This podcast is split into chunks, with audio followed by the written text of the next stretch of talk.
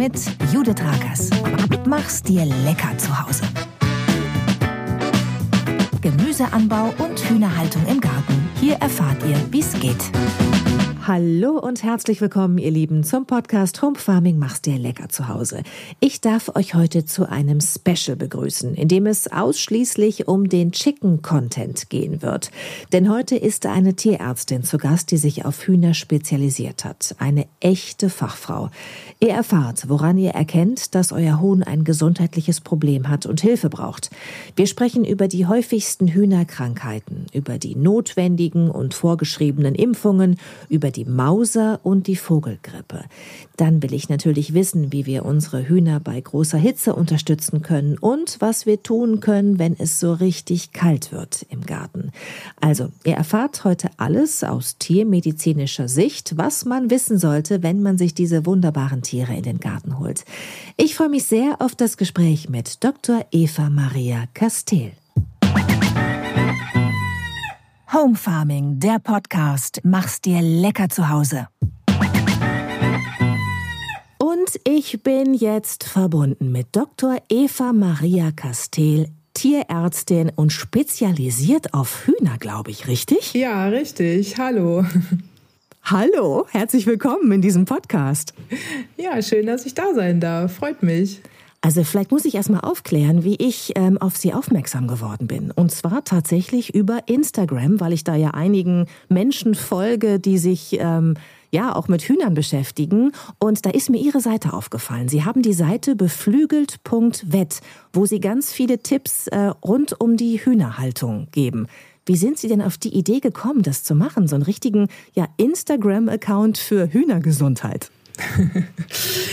Ja, das hat sich äh, eigentlich so ergeben im Laufe der äh, Zeit und der letzten Jahre. Ich habe im Internet einen Blog, der nennt sich auch beflügelt.wet und äh, dort ja, veröffentliche ich äh, gelegentlich, damals auch nebenberuflich, ähm, immer verschiedene Blogartikel zu Gesundheitsthemen beim Huhn, weil es natürlich in den letzten Jahren immer mehr Hühnerhalter gab und auch immer mehr Neueinsteiger gab und der Bedarf da eigentlich gestiegen ist. Und ähm, ja, umgekehrt ist es in der Tierärzteschaft so, dass wir sehr wenig geflügelte Tierärzte haben und dementsprechend die Leute auch wenig Ansprechpartner haben. Und ähm, so habe ich das damals in, mit einem Blog gestartet und bin dann auch irgendwann auf Instagram gelandet, weil das natürlich toll ist, da immer ja mit den Leuten auch so ein bisschen in Kontakt zu kommen. Ja, das finde ich auch ganz toll. Sie machen da richtig Beratung und, und man kann sich, man kann sich wenden mit Problemen und Ihre Blog-Einträge sind halt immer genau auf den Punkt. Also wenn die Mauserzeit ist bei den Hühnern, dann gibt's einen Artikel über die Mauser quasi.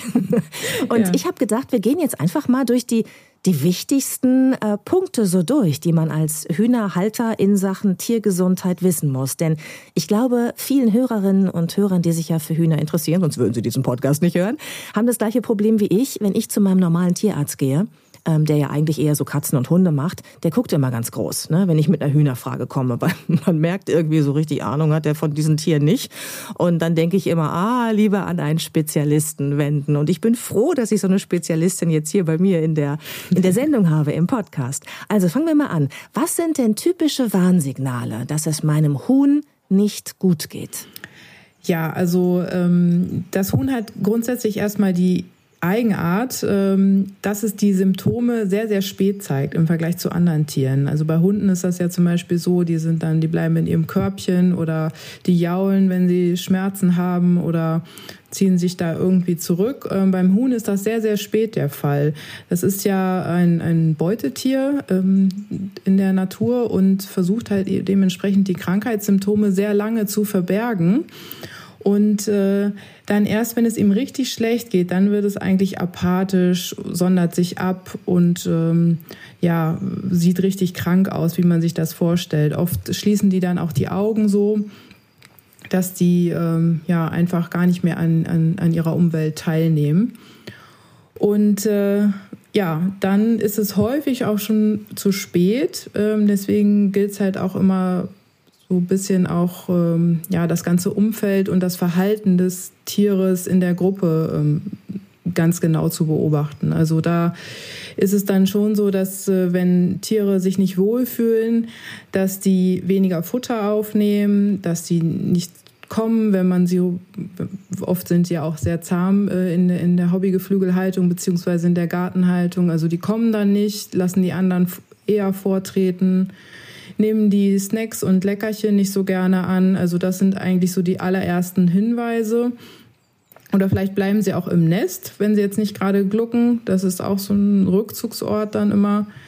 Aber dass sie jetzt auf der Seite liegen oder irgendwie Geräusche von sich geben, das sieht man beim Huhn eigentlich eher selten. Also da muss es wirklich schon sehr, sehr schlimm sein. Genau, das ist so ein kleiner Unterschied. Die können ja auch nicht jammern, ne? Nee, genau, können sie auch nicht. Also das äh, ist dann höchstens so, wenn sie wirklich dann von, von Raubwild angegriffen werden, dann gibt es mal irgendwelche äh, Angst und Angstgeräusche dann oder Symptome. Ja, aber eben kein Stöhnen oder, ähm, oder Weinen oder so. Ne? Also ein Hund, der kann ja richtig jaulen. Ja, genau. Oder mhm. wimmern, ne? Das, diese, diese Laute, die, die kann ja irgendwie ein Huhn gar nicht, ne? Ein Pferd übrigens auch nicht. Und beim Pferd ist es auch ganz schwierig zu sehen, ob es Schmerzen hat, weil es einfach diese Jammergeräusche nicht, nicht machen kann. Ja, ja, genau. Und äh, ja, deswegen liegt es halt auch oft am Halter, dass man genau beobachtet und dann halt äh, rechtzeitig eingreift. Okay, was sind denn die, ich sag mal, ganz typischen Hühnerkrankheiten, mit denen man als Hühnerhalter, als Hobbyhühnerhalter konfrontiert werden kann? Also ähm, Legenot hört man so oft. Was ist das genau? Ähm, ja, Legenot bedeutet einfach grundsätzlich erstmal, dass das Ei nicht rauskommt. Also ähm, die Eientwicklung dauert ja 24 Stunden und ähm, dann ist es oft so, dass in ähm, ja, kurz vor der Eiablage aus verschiedensten Gründen, zum Beispiel zu große Eier oder verformte Eier oder mit rauer Schale, einfach nicht abgesetzt werden können. Oder dass das Huhn eben halt noch sich in der Entwicklung befindet. Also das äh, kann auch mal sein, dass es dann wirklich so bei Junghennen öfter mal vorkommt. Also grundsätzlich bedeutet das erstmal, das Ei kann nicht abgelegt werden. Und das verursacht bei einem Huhn ähm, Schmerzen, weil die Entwicklung des Eis wird beendet mit der Eiablage und dann folgt letztendlich sofort wieder die Entwicklung des nächsten Eies. Wenn man jetzt zum Beispiel mal von Legehybriden ausgeht, die ja auch dafür gezüchtet sind, sehr, sehr viele Eier zu legen. Deswegen haben die auch häufig die Probleme dabei, ähm, weil da eben ja sozusagen ein Stau dann entstehen kann. Ja, ich habe in diesem Podcast schon auch mal darauf hingewiesen, ganz am Anfang, als ich so Hühnerrassen empfohlen habe, habe ich empfohlen, nehmt euch gesunde, robuste Hühnerrassen, keine Hybridhühner. Diese armen Tiere sind so überzüchtet, die haben immer Probleme mit ihrem Eiablageapparat, kriegen früh Krebs und, und ähm, das, das ist schon eine Sache, die bei, äh, die bei, ich sag mal, robusten Hühnerrassen nicht so auftaucht, ne? Diese Legenot, oder? Ja, also es ist deutlich weniger, das muss man schon sagen halt. Ähm, die anderen sind natürlich auch dafür gezüchtet. Die haben, dass sie einfach die, die, die Legeleistung entsprechend hoch ist und ähm, sind nicht auf Langlebigkeit oder solche Dinge gezüchtet. Ähm, und das äh, zeigt sich dann in diesen Bereichen dann ziemlich deutlich, wenn man die im Garten dann hält über, über mehrere Jahre. Die werden mhm.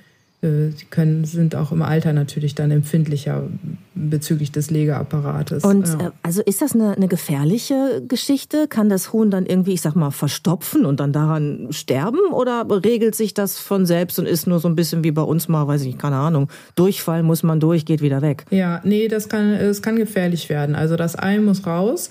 Ähm, das ist schon so, also man sieht das auch, da ähm, kommt es dann irgendwann zu der Situation, an dem die halt sich dann doch ähm, deutliche Symptome zeigen und dann haben die oft so eine Pinguin-ähnliche Körperhaltung. Die versuchen dann das so ganz, sich ganz senkrecht aufzustellen. Es sieht wirklich aus wie so ein Pinguin, wenn die, wenn die dann versuchen noch zu laufen und ähm, ja, versuchen so das Ei eben loszuwerden.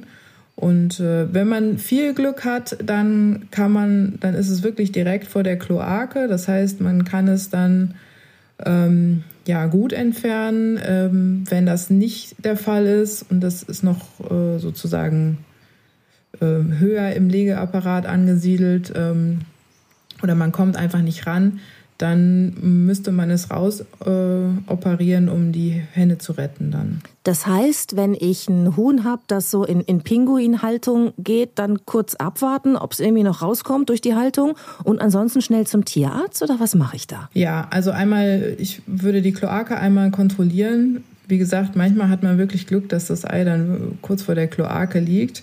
Dann kann man halt ähm, ja, da muss man sehr vorsichtig sein. Es darf nicht auch, nicht ähm, kaputt gehen, sonst kommt es zu Entzündungen innerhalb des äh, Huhnes.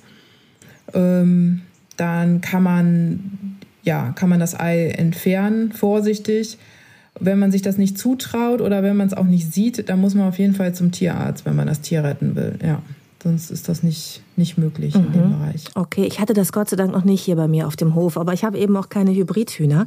Ähm, das ist also eine ganz typische Geschichte, glaube ich, ne? die Legenot. Mhm. Dann ähm, gibt es ja auch die Legedarmentzündung. Gehört, glaube ich, auch zu den ganz typischen Erkrankungen, oder? Ja, kommt auch häufiger mal vor.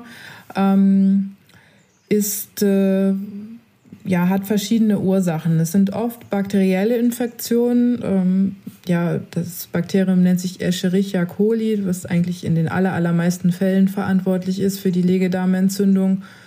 Ähm, und äh, ja, das ist häufig so bei verschmutzter Einstreu, Hygieneproblemen. Äh, da kann das mal sein oder es kann sich halt auch dann über den Kot so ein bisschen übertragen. Auch das ist möglich gibt halt ähm, auch wirklich Aviär-pathogene Escherichia coli-Varianten, nennen die sich, die dann halt nochmal ein bisschen aggressiver sind. Und bei der Henne taucht halt am häufigsten die äh, Legedarmentzündung dann auf. Genau. Beim Küken ist es die Dottersackentzündung. Kann es auch äh, Probleme machen. Ist der gleiche Erreger. Aber bei der Henne eben die Legedarmentzündung ähm, ziemlich häufig auch und zeigt sich dann dadurch, dass ähm, ja so eiähnliche Gebilde häufig im Nest zu finden sind. Also das ist dann so, dass man denkt so, was ist denn das bitte hier? Mhm. Irgendwie so so können dann so gelb, gelbliche verformte ähm, ja Eireste muss man fast sagen sein. Es ist häufig aber auch dann Entzündungsmaterial, was da ausgeschieden wird. Und ähm, ja, und dann geht es den Tieren auch sehr schlecht. Also wenn, wenn man das, am Anfang ist das noch nicht so, aber nach äh, einigen Tagen oder sogar Wochen, manche halten es auch so lange aus, ähm, kommt es dann dazu, dass sie wirklich apathisch sind, äh, nicht mehr fressen, nicht mehr saufen, also denen geht es wirklich schlecht dann. Das ist auch dramatisch dann der Verlauf am Ende. Und, und was kann genau. ich da machen? Auch direkt zum Tierarzt? Was macht der dann der Tierarzt? Ja, Antibiotika also geben? Oder? In den aller, wenn man jetzt nur solche eiähnlichen Gebilde gefunden hat, dann kann es der Henne auch noch ganz gut gehen.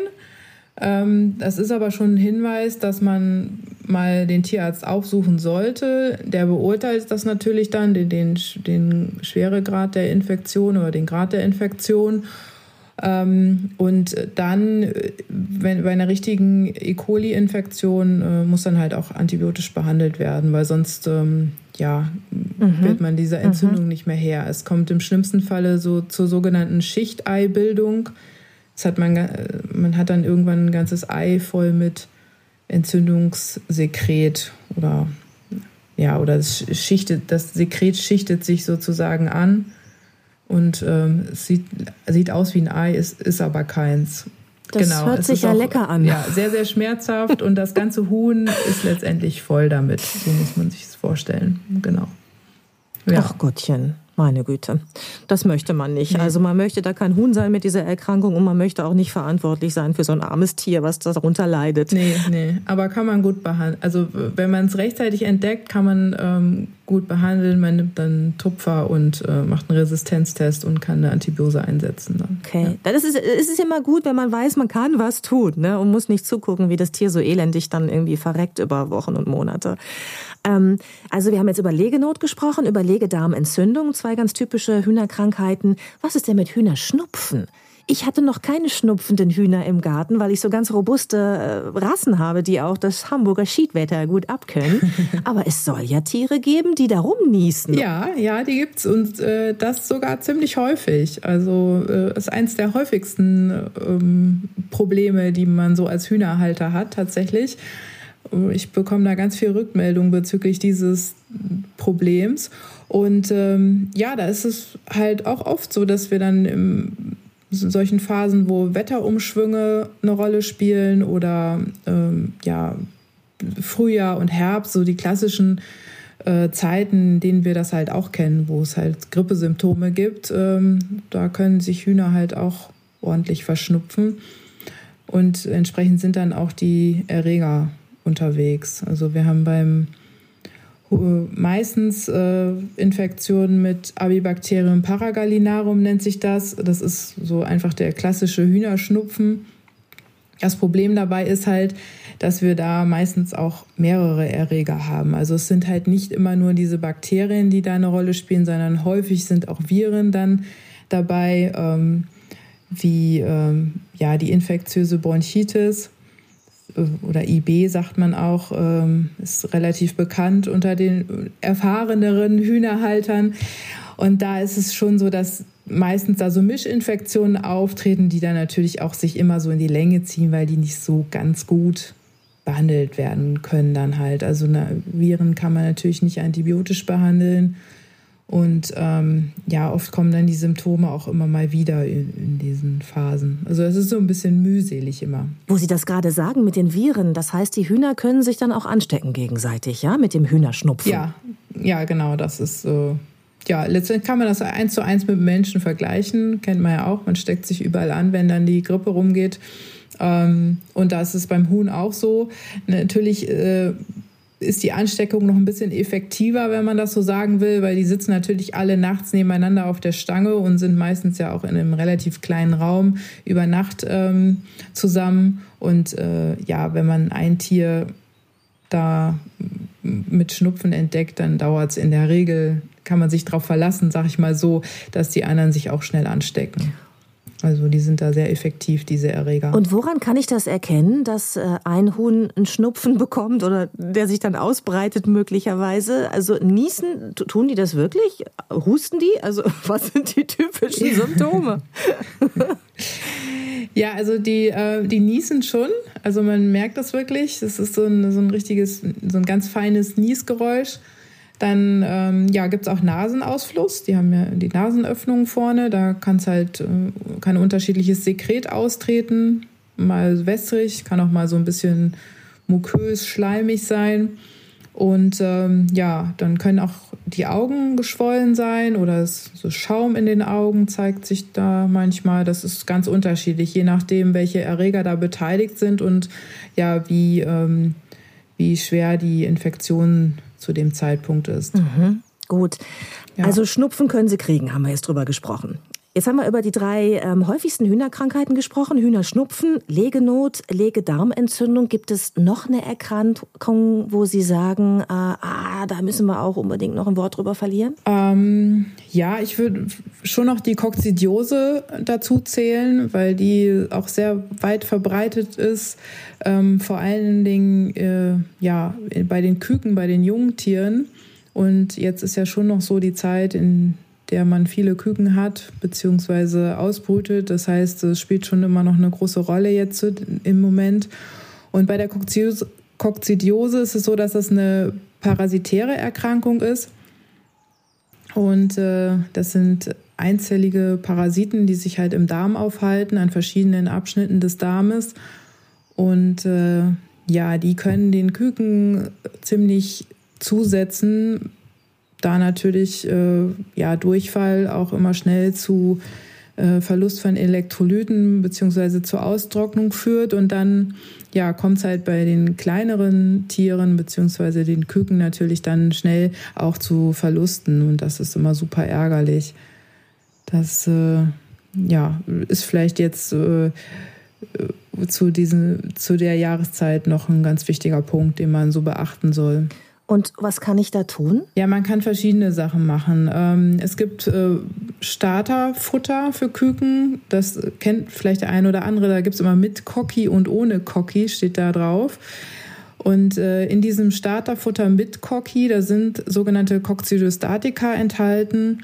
Und die, ähm, ja, das sind, so, sind Antiparasitika. Mhm. die halt gleich bei den Küken dafür sorgen, dass der Kokzidiendruck nicht zu hoch wird. Das heißt, dass die, die nehmen gleich mit dem Futter eben diese entsprechenden Kokzidien, Antikokzidienmittel auf und dann ist man davor eigentlich schon ganz gut geschützt, wenn man das einsetzt.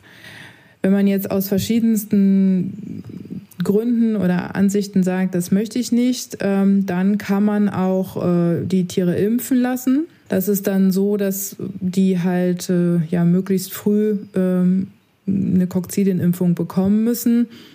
Das ist natürlich dann wieder die Frage, ja, wo, wo, ähm, äh, wo bekommt man die Impfung? Ja, ich wollte das das war die perfekte Überleitung, denn darüber wollte ich jetzt sprechen, weil wir jetzt ja so ein bisschen die, die wichtigsten Hühnerkrankheiten abgehandelt haben und ich natürlich auch mit Ihnen noch über das Thema Impfung sprechen möchte. Vorgeschrieben, äh, wenn ich richtig informiert bin, ist ja nur die Impfung gegen die sogenannte Newcastle-Krankheit. Vielleicht äh, verlieren wir darüber noch mal ein Wort, was das, was das ist und woran ich das also erkenne bei meinem Huhn, dass es daran leidet. Also ich hoffe, dass man das niemals sieht. Es sieht im Moment ganz gut aus bei uns in Deutschland. So viel schon mal vorweg. Ähm, ja, also das ist bei der Newcastle Disease Erkrankung oder ND nennt man es auch eigentlich. Die ND-Impfung wird oft von gesprochen. Ähm, die wird verursacht auch durch ein Paramyxovirus 1 nennt sich das. Das ist eine Viruserkrankung und die ist super ansteckend. Und ähm, diese Impfpflicht ist dadurch eigentlich begründet, dass dieses Virus eine extreme Haltbarkeit hat. Also es kann sich auch in, in, in den Körpern von geschlachteten Tieren, wenn wir jetzt kurz in den Wirtschaftsgeflügelbereich schwenken, äh, daher kommt ja auch diese, diese Impfpflicht, ähm, kann sich halt in den, in den in dem Schlachtgeflügel weiter verbreiten halt. Also es kann sich im, im Knochenmark ja dauerhaft äh, und in der Muskulatur absetzen und dann kann man es natürlich über den Transport in verschiedene Bereiche immer weiter übertragen. Und so ist mal diese Pflicht entstanden und die gilt halt für sämtliches Geflügel, weil das Virus halt einfach sonst nicht in den Griff zu bekommen ist. Mhm. Und äh, der Verlauf der Erkrankung auch klinisch ziemlich ähm, ja dramatisch sein kann. Also es gibt auch perakute Verläufe, wo wirklich plötzlich tote Tiere im Stall liegen. Äh, äh, äh, also das, da muss ich noch mal kurz nachfragen. Das ist also eine sich sehr schnell ähm, tödlich verbreitende Seuche oder was ist das? Ja, genau. Also es ist, äh, es ist eine Tierseuche letztendlich, genau. So muss man sich das vorstellen. Und ähm, damit hatte man große Probleme halt in den ja, 60er Jahren hier. Und da sind wirklich dann ganze Bestände, ganze Haltungen ähm, natürlich dann äh, ja sozusagen zum, zum Verwurf gegangen oder dran gestorben. Oh je. Mhm. Und deswegen hat man das mal eingeführt halt. Okay. Es gibt verschiedene Verlaufsvarianten. Ähm, da kann man sicherlich eine ganz eigene Folge noch drüber machen. Ähm, aber äh, die, die, die Klinik kann auch sehr dramatisch sein. Das heißt, es gibt Atemwegssymptome, ähm, die sind apathisch, ähm, ja, und wie gesagt, äh, können halt auch einfach plötzlich versterben und ähm, ja, werden halt auch von überall eingeschleppt. Das ist auch so, äh, dass äh, man, wie gesagt, auch über Geflügelfleisch sogar das weiter übertragen kann. Mhm. Und das ist natürlich dann ähm, ja kaum zu kontrollieren dann mehr in, in so einem ganzen Bereich. Und die Newcastle-Krankheit ist ja, weil diese Seuche so gefährlich ist, soll man ja jetzt auch als Hobbyhühnerhalter dagegen impfen. Und das ist meines, meines Wissens nach auch die einzige Impfung, zu der man wirklich verpflichtet ist, über die man so einen Nachweis auch führen muss, wenn man mal kontrolliert wird. Genau. Wie oft im Jahr, da gibt es wirklich ganz unterschiedliche Angaben, wenn man recherchiert im Netz, wie oft im Jahr müssen die eigenen Hühner gegen Newcastle äh, geimpft werden? Die, die Häufigkeit der Impfung ist eigentlich abhängig vom Impfstoff, den man verwendet. Also es ist so, dass wir entweder übers Trinkwasser impfen, das sind meistens Lebendimpfstoffe, die müssen dann alle sechs Wochen äh, wiederholt werden, was ja relativ häufig ist und dementsprechend auch aufwendig für den Halter. Oder äh, man entscheidet sich eben halt äh, für eine Einzelapplikation. Das macht man dann einmal im Jahr und dieser Impfstoff ist dann für zwölf Monate sozusagen ähm, ja, wirksam. Und dann wiederholt man das entsprechend. Geht das auch übers Trinkwasser? Weil man kann ja bei Newcastle eigentlich ne, sich so anschließen, weil habe ich auch immer gemacht, bei den Geflügelzüchtervereinen, die machen so Impftermine und dann werden da so kleine Fläschchen verteilt, wo, wo die Impfflüssigkeit drin ist und dann tut man das seinen Tieren ins Trinkwasser. Geht das auch bei dieser jährlichen Impfung? Nee, ähm, die wird halt mit einer Spritze richtig ähm, ja, dem, den einzelnen Hühnern gespritzt und dann ähm, ja, wird das durch den Tierarzt durchgeführt. Und da gibt es dann aber häufig dann auch Sammeltermine bei den Tierärzten, die sich damit beschäftigen, beziehungsweise wenn man das Glück hat, so einen vor Ort zu haben. Und sonst wird es halt häufig mit dieser Trinkwasserimpfung gemacht, wo man dann wirklich die kleinen Fläschchen dann entsprechend entgegennimmt. Ähm, viele machen das über den Geflügelverein, weil das natürlich günstiger ist. Ähm, ein Impfstofffläschchen hat immer 1000 Dosen und ähm, ja, bis man 1000 Gartenhühner, sage ich mal, so geimpft hat, das ist natürlich, ähm, da geht immer viel in die Tonne. Und deswegen sind solche Sammeltermine immer gut. Ja, und das hält sich ja auch nicht so nee, lange. Nee. Ne? Also nach dem Anrühren hält es sich so zwei bis vier Stunden. Das ist ein bisschen unterschiedlich, welcher Impfstoff dann da verwendet wird. Also es muss dann wirklich sofort gemacht werden. Deswegen kann man das nicht irgendwie aufbewahren. Mhm. Ja, ich schließe mich da auch immer an und mache bei diesen Sammelterminen mit. Aber ich finde es auch gar nicht schlecht, wenn nur einmal im Jahr jemand kommt. Aber ich stelle mir das ein bisschen schwierig vor, alle seine Hühner ins Auto zu packen und mit denen dann zu so einem Sammeltermin zu fahren, wo dann ein Tierarzt jedem Tier eine Spritze gibt. Das ist ja ein wahnsinniger Aufwand, oder nicht? Ja, das kommt immer ein bisschen drauf an, wie viel Hühner man hat. Also wenn man jetzt äh sag ich mal so, ab 20 wird das komplizierter. Ab 10 schon. Alles, Wo soll ich die äh, alle ins Auto quetschen? Ich habe schon immer alle meine Katzentransportboxen und meine Hühnerboxen, aber ich glaube, das wird schwierig. ja, das ist halt, es ist beides nicht äh, ja so ganz einfach. Viele haben halt entweder den Geflügelzuchtverein nicht vor Ort oder sie müssen halt ihre Hühner transportieren. Ähm, der Vorteil bei dem Transport zum Tierarzt ist natürlich, man hat da einmal im Jahr was mit zu tun und ist die Sache erledigt. Man braucht keine Wiederholungsimpfung und dementsprechend äh, ja nehmen das doch einige dann auf sich. Ja. Mhm, okay, also Newcastle-Krankheit, äh, die Impfung ist Pflicht. Ähm, wogegen macht es noch Sinn zu impfen? Sie sprachen gerade von der Kokzidiose, ne, gegen die man impfen kann, wenn man möchte. Äh, welche Impfung gäbe es noch, die Sie empfehlen würden? Ähm, ja, also ich würde eigentlich hauptsächlich diese äh, Impfung gegen die infektiöse Bronchitis noch empfehlen. Ähm, wenn wir da nochmal im Bereich des Hühnerschnupfens sind, da ist es dann schon so, ja, dass auch mittlerweile Kombi-Impfstoffe auf dem Markt sind. Das heißt, wenn man sich für diese Applikation entscheidet, dann gibt es halt auch die Möglichkeit, nicht nur gegen ND, sondern mit einer Spritze halt auch gleich gegen IB zu impfen, die infektiöse Bronchitis.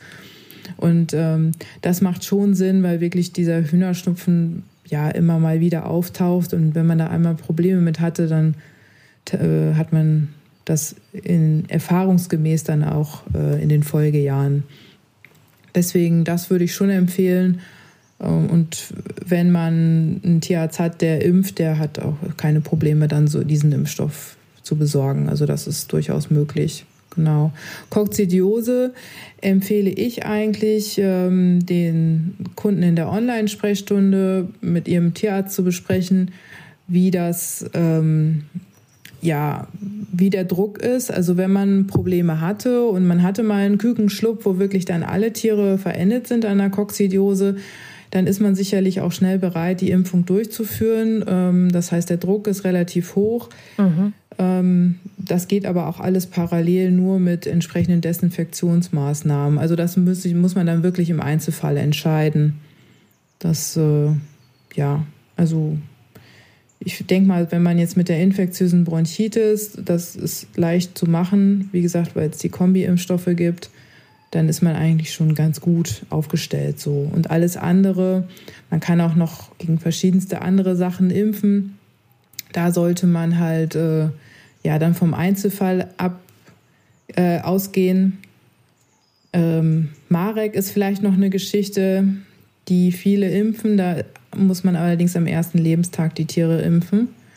Das ist ähm, ja in der Naturbrut auch nicht so schwierig einfach. Die Mareksche Krankheit, ne? Das ja. liest man ja, ja, immer, ist das. Genau.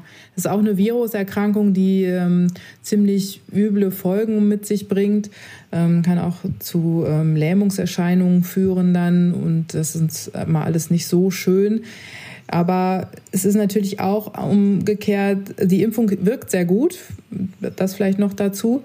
Es ist natürlich nicht einfach, ähm, ja, Küken in der Naturbrut mit einer Glucke direkt nach dem Schlupf zu impfen halt. Also das muss schon alles organisiert sein dann.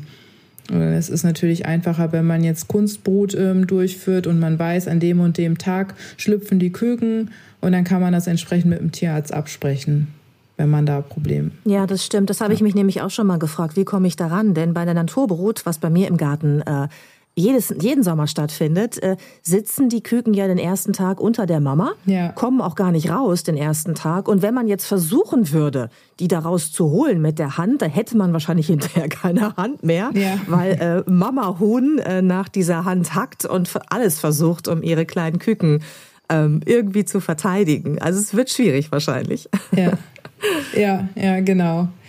Deswegen. Aber wenn man jetzt, also Geflügelzüchter machen das halt schon häufig. Mhm.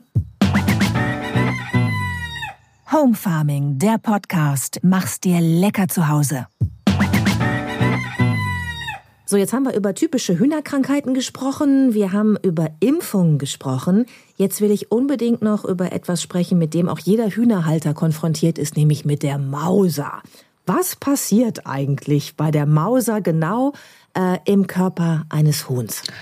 Ähm, ja, also bei der Mauser ist es so, ja, das äh, bemerkt man natürlich auch als Hühnerhalter, dass das Federkleid erneuert wird. Die Federn fallen aus und neue wachsen nach. Und letztendlich ist es so, dass äh, beim Huhn durch bestimmte Stoffwechselvorgänge halt Federn, äh, die Blutversorgung der Federn gekappt wird, beziehungsweise eingestellt wird und dann fallen eben halt die Federn aus. Also man muss sich vorstellen, ähm, dass ja auch in jedem Federkiel eine entsprechende Durchblutung ist und ähm, ja, die äh, wird dann eingestellt und die Federn fallen aus.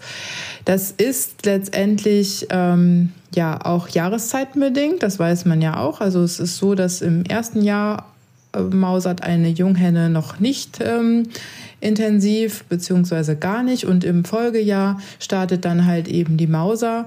Im Herbst meistens, ja, bei den ersten fängt das schon im Anfang September an und geht dann halt bis in den Oktober rein, sodass zum Winter hin das Federkleid eigentlich schön erneuert ist. Und äh, ja, dann, wenn die, äh, die Tage kürzer werden, dann ähm, ja, starten eben diese, diese Stoffwechselvorgänge. So reagiert der Organismus dann halt darauf.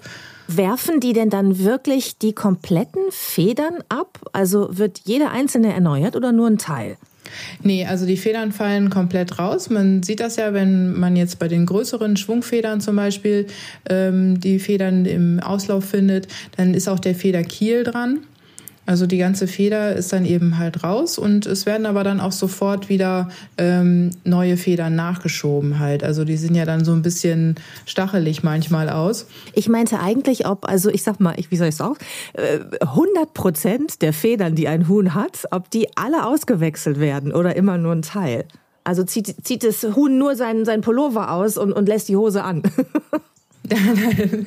nee, also es werden schon alle gewechselt, aber halt ja nicht so, dass, äh, dass sie nackt sind. Also das ist nicht so, äh, das läuft schon Stück für Stück immer durch, aber die Federn werden schon alle durchgewechselt dann, ja.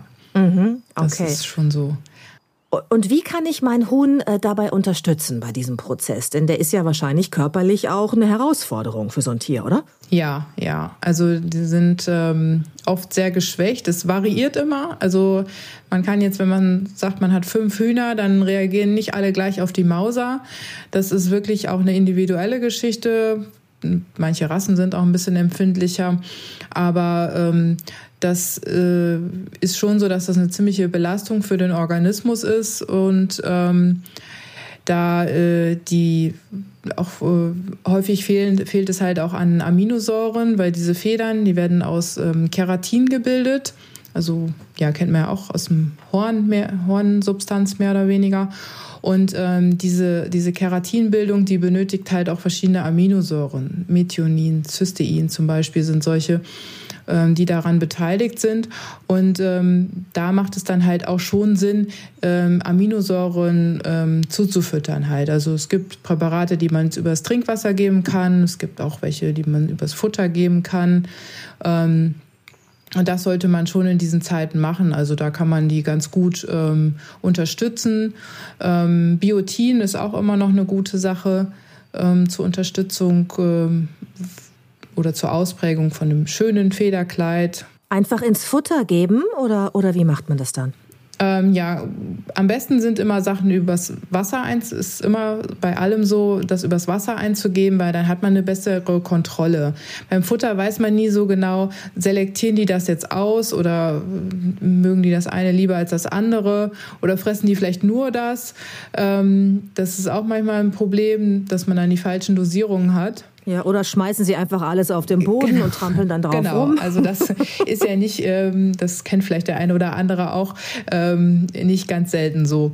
Und beim Wasser hat man immer eine bessere Kontrolle. Das heißt, man kann viele Sachen im Wasser lösen oder sie sind halt auch schon flüssig. Und ähm, man kann die Hühner dann so zwei, drei Stunden mal ein bisschen dursten lassen, sodass die ein kleines Durstgefühl bekommen. Und dann stellt man das hin und dann gehen die auf jeden Fall erstmal alle ran. Das heißt, die haben dann schon mal was drin.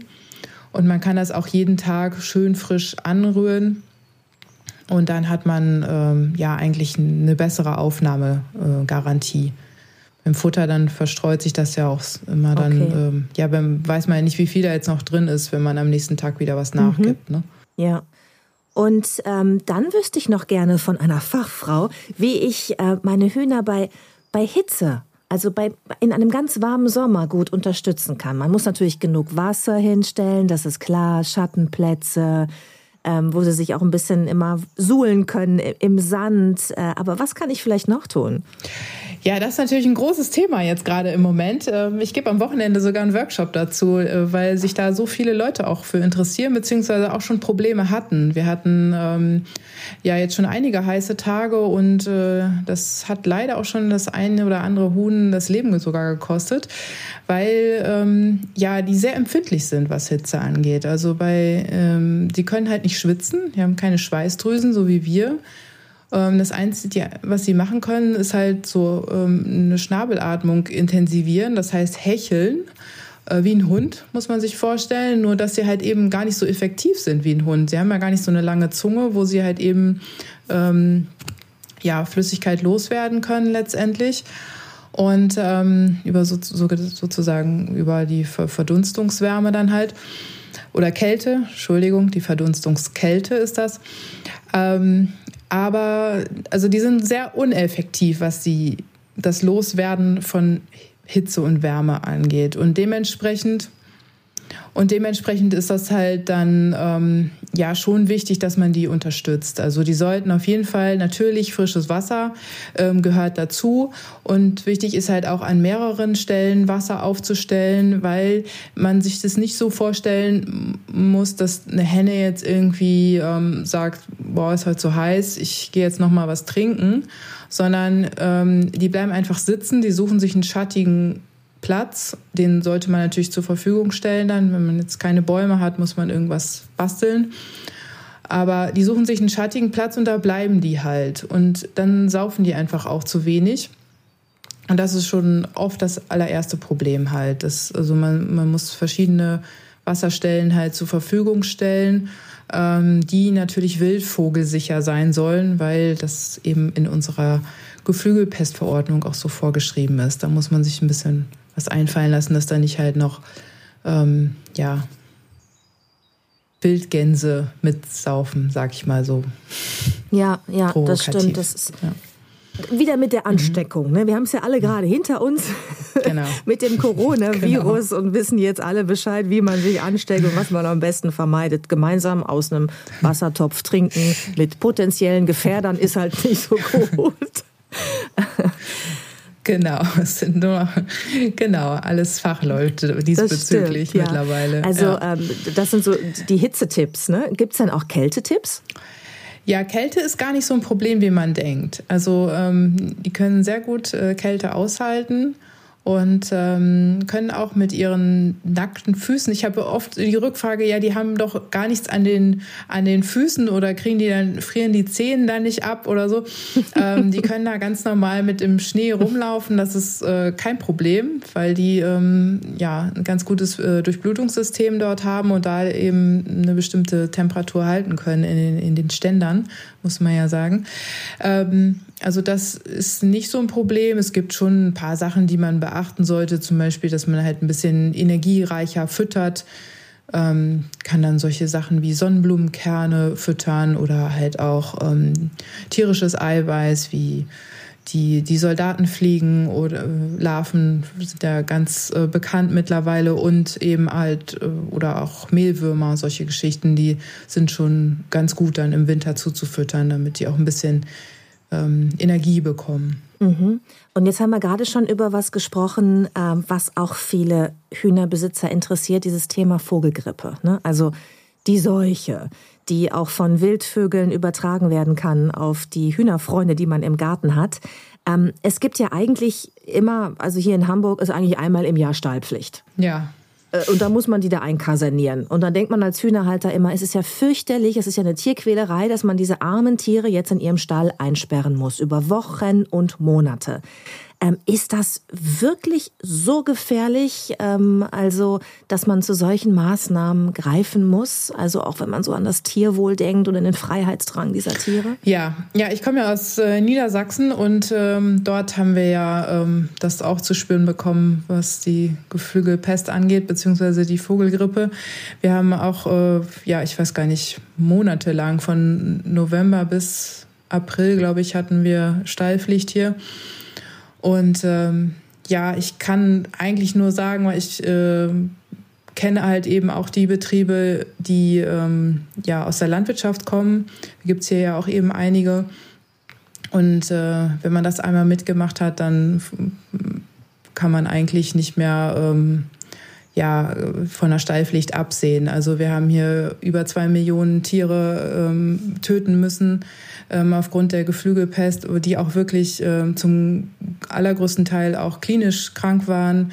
Und wenn man einmal in so einem Stall war und das gesehen hat, wie, wie schlecht es den Tieren dann geht, ähm, das äh, möchte man doch äh, dann ersparen. Also da ist, ich musste meine Hühner natürlich hier auch ähm, im Garten äh, in den Stall sperren oder in den Auslauf besser gesagt. Da, äh, ja, das ist aus meiner Sicht nicht zu vermeiden. Also es ist immer nicht schön, wenn man denkt so, naja, die haben ja nichts und irgendwie sehe ich die Gefahr gar nicht so sehr. Aber ähm, wenn man einen Betrieb hat oder eine Haltung hat, äh, es waren ja auch viele kleinere Haltungen betroffen, ähm, wo dann wirklich die Tiere da ähm, ja elendig, muss man fast sagen, ähm, Symptome gezeigt haben und ähm, auch verstorben sind, ähm, ganz ohne, dass man sie Keulen, sagt man ja immer so blöd, ähm, also ohne dass man sie töten musste, ähm, dann ja, kommt man, dann kommt man eigentlich um die Stallpflicht nicht, nicht herum. Also ich bin aber schon dafür, weil ich glaube, das wird so anhalten in den nächsten Jahren. Wir müssen damit leben lernen und ähm, es sollte einfach jeder die Möglichkeit besitzen, da so einen kleinen Auslauf ähm, die Hühner in, in Auslauf zu lassen. Also eine kleine überdachte Voliere, die ähm, so gehört mittlerweile, glaube ich, einfach dazu, wenn man einen Hühnerstall sich zulegt oder anbaut. Weil äh, das ähm, ja, das habe ich auch gemacht, genau aus dem Grund. Ja. ja. Also als ich das Haus hier übernommen habe, da war so ein kleiner Stall, da passten irgendwie vier, fünf Hühner rein und da war dann so ein Auslauf, aber ohne Überdachung. Mittlerweile ist hier ein, ein Hühnerareal entstanden mit einem großen Stall für eben mehr Hühner, also richtiges Gartenhäuschen. Und dann war das erste Mal Stallpflicht und ich dachte, das Gartenhaus ist zwar groß, aber ich kann die doch jetzt nicht über Wochen da einsperren. Dann habe ich so, ein, so, eine Voliere gebaut, eine überdachte. Ne? Also weil es darf ja jetzt auch, wenn ein, ein Wildvogel drüber fliegt und der, ich sag mal, kackt beim Fliegen, darf das ja nicht ins Gehege fallen können. Also deswegen die Überdachung. Und von der Seite darf der Wildvogel natürlich auch nicht reinkommen an die Futterplätze oder Wasserplätze oder zu den Hühnern. Also habe ich eine Voliere gebaut. Ähm, und jetzt habe ich sogar noch einen Außenbereich gebaut, der auch komplett äh, mit Maschendrahtzaun äh, gesichert ist, weil der Habicht mehrfach da war und äh, unter anderem meinen Hahn Giovanni getötet hat und eben auch noch einige seiner Damen und wir wirklich auch mit Netzen, wir mussten richtig so mit Maschendrahtzaun einen Hochsicherheitstrakt bauen. Also das ist, glaube ich, so ein bisschen das, äh, was man einkalkulieren muss, ne, wenn man Hühner in den Garten holt, wenn man sie wirklich artgerecht halten will, auch in solchen Fällen, wenn wenn Stallpflicht ist, ne, wenn Vogelgrippe Alarm ist, dann muss man so ein bisschen ähm, ja, da muss man so ein bisschen einfach in Infrastruktur investieren. ja, so kann man es sagen. Also mittlerweile ist das einfach so. Also ich glaube nicht daran, dass wir in den nächsten ähm, fünf Jahren keine Vogelgrippe mehr erleben werden. Das wird sich jetzt so halten. Wir haben ja auch im Sommer ähm, immer wieder Fälle gehabt, jetzt in den verschiedensten europäischen Ländern. Also das ähm, ja, sollte man schon immer so im Hinterkopf behalten. Und ja, klar, raubwildsicher müssen die sowieso sein. Ähm, ich habe äh, hier ein großes Glück. Mein Mann ist Falkner. Wir haben sowieso ein Habicht im Garten oh in einer Voliere und deswegen kommen hier keine anderen Habichte her. Ach, wirklich? Ja, es ist so. Ja. Ah, das wäre ja genau. auch noch mal ein also, Tipp, ne? Ähm, dass deswegen... man sich einfach ein Habicht hält, damit kein anderer kommt. Aber wahrscheinlich darf man das gar nicht. Das sind doch irgendwie auch so geschützte Tiere, ne? Ist leider nicht so einfach. Nee, da braucht man einen Falknerschein. Ja. Ach so. Und dann muss man auch eine entsprechende Voliere haben. Also die ist, äh, die Voliere ist deutlich, deutlich größer wie unser Hühnerstall. Das mal vorweg. Okay, ich denke drüber nach, ob ich nach diesen ganzen Baumaßnahmen im Garten jetzt auch noch einen Falknerschein mache. Weil, wobei jetzt ist es eh schon errichtet, Fort Knox für die Hühner. Jetzt ist auch egal. Jetzt bin ich, jetzt kann kommen, wer will. Es kommt keiner mehr rein. Also ich klopfe auf Holz. Hier ist gar kein Holz. Ich gehe gleich in den Hühnerstall und klopfe an den Hühnerstall, um auf Holz zu klopfen. Eine letzte Frage habe ich noch, äh, Frau Castell.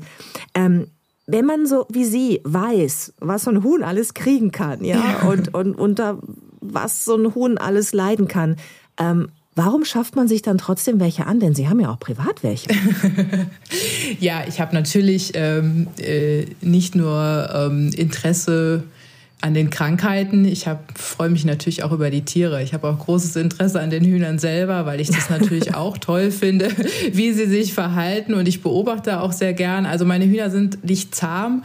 Die fliegen mir jetzt nicht irgendwie ähm, äh, auf den Arm, äh, so, weil ich sie einfach auch gerne beobachte und ähm, ja, das Verhalten einfach interessant finde. Das ist natürlich toll, weil die so ein interessantes äh, Gruppenverhalten auch haben mit der Hackordnung und so. Das schaue ich mir gerne an.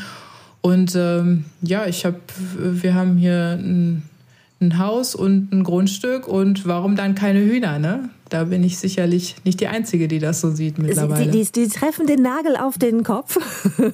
Ich finde auch ein Garten ohne Hühner ist total sinnlos. Ja, wirklich völlig sinnlos. Und äh, ich, es ist ein gutes Gefühl für mich zu wissen, dass auch jemand, der mit diesen ganzen, ich sag mal, negativen Seiten sich so gut auskennt und mit dem ganzen Leid, das so ein Tier haben kann, der dann trotzdem noch sagt, komm, holt euch Hühner in den Garten, es ist so schön, mit ihnen zu leben. Das ist doch auch schön. Ja, doch. Also das äh, sehe ich nach wie vor so. Das macht schon eine Menge Freude. Wunderbar. Also ich hoffe, Frau Dr. Castell, dass wir, dass wir wirklich ähm, nicht zum letzten Mal miteinander gesprochen haben, weil ich es super interessant fand, was Sie alles erzählt haben. Und Sie sind in diesem Podcast immer ganz, ganz herzlich willkommen. Ja, das freut mich, gerne. Dann äh, grüßen Sie die Hühner von uns, äh, die Patientinnen und Patienten äh, und die Hühner, die bei Ihnen im Garten wohnen. Und den, den Mann, den Falkner auch. das mache ich, alles klar. Vielen Dank. Tschüss. Tschüss. So, ihr Lieben, das war das Chicken Content Spezial zum Thema Hühnergesundheit. Ich hoffe, ihr habt gern zugehört. Vielleicht war es sogar interessant für euch, wenn ihr gar keine Hühner habt. Noch nicht. Schreibt mir gern, wie ihr die Folge gefunden habt, denn ihr wisst ja, diesen Podcast mache ich nur für euch. Also, ich hoffe, wir hören uns wieder. Bis bald, eure Judith. Home Farming, der Podcast. Immer donnerstags, alle 14 Tage. Mach's dir lecker zu Hause.